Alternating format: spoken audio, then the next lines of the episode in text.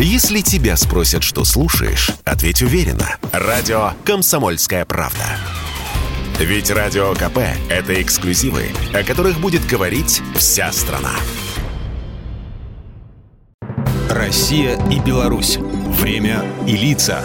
Здрасте, здесь Бунин, и сегодня мы отправляемся в Витебскую область, а точнее в Оршу. В паре сотен километров от Минска, там, где в Днепр впадает река Аршица, стоит город, что впервые был упомянут в летописях еще в самом начале XI века.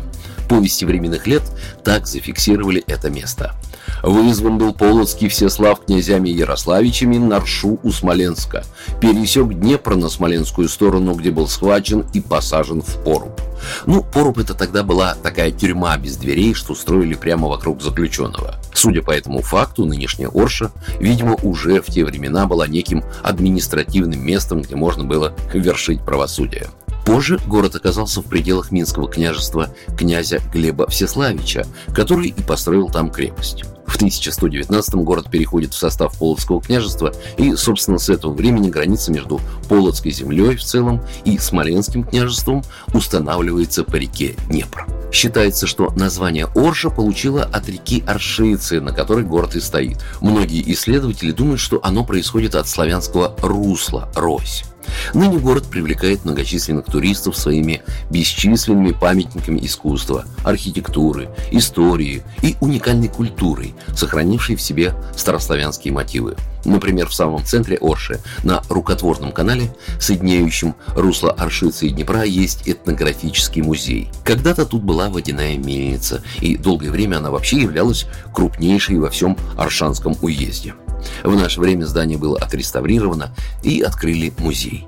И вот как раз благодаря этой наглядной мельничной теме тут можно увидеть, как в старину крестьяне засевали поля, обрабатывали зерно и выпекали хлеб.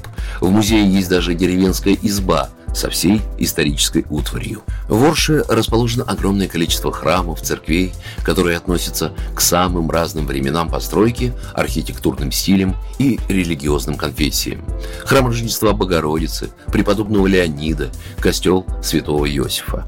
Из более современных мест любопытно, конечно, увидеть памятник паровозу П-360111 и обязательно Аршанский курган бессмертия, один из первых памятников подобного рода, созданный в честь воинов-освободителей. Кстати, в Орше находится мемориальный музей Константина Заслонова. В годы войны он командовал всеми партизанскими отрядами Аршанской зоны. И еще. Орша навсегда вошла в историю назидательной славой нашего оружия – знаменитая реактивная система залпового огня «Катюша» в далеком 41-м впервые была испытана в бою именно под Оршей. Программа произведена по заказу телерадиовещательной организации Союзного государства. Россия и Беларусь. Время и лица.